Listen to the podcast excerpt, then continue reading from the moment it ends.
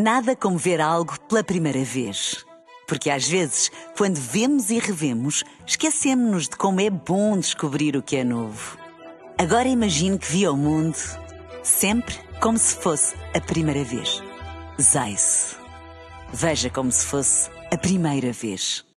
Um dia na história com Carlos Bastos. Mr. Gorbachev, tear down this wall. I have a dream. Aqui, posto de comando do movimento das Forças Armadas. Sim, é, é, é, é fazer a conta. Houston, we have a problem. Yes, we can. And now for something completely different. No dia 30 de março de 1867 foi feito um dos melhores negócios de sempre da história da humanidade. Um território 15 vezes maior que Portugal foi vendido por um valor inferior ao passo do João Félix. Dito de outra maneira, há pouco mais de 150 anos, o Alasca foi comprado pelos Estados Unidos à Rússia por 100 milhões de dólares atuais. Foi um bom negócio para os americanos e um mau negócio para os russos? Bem, os negócios dependem sempre das circunstâncias, não é? Quando os russos completaram a sua expansão através da Sibéria, atravessaram o Estreito de Bering e estabeleceram-se no norte do continente americano. Esse território, estabelecido pela primeira vez no início do século XVII, ficou conhecido como Alasca. Mas muito poucos russos mudaram para lá ao longo dos dois séculos seguintes. Ora, em meados do século XIX, a Rússia, que continuava com pretensões expansionistas, foi derrotada na Guerra da Crimeia por uma coligação liderada pela Grã-Bretanha e pela França.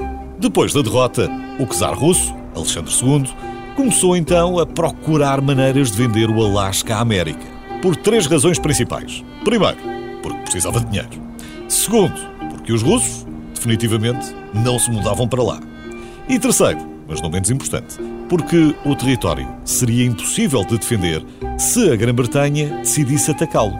É bom lembrar que a Grã-Bretanha mantinha o Canadá como uma colónia nessa altura. Era mesmo ali ao lado. Portanto, apesar de muitos russos não quererem ceder um território onde tinha sido, por exemplo, descoberto o ouro recentemente, na verdade também não tinham assim grande alternativa. O problema é que os americanos também não estavam muito interessados em comprar uma caixa de gelo onde pouquíssimas pessoas viviam.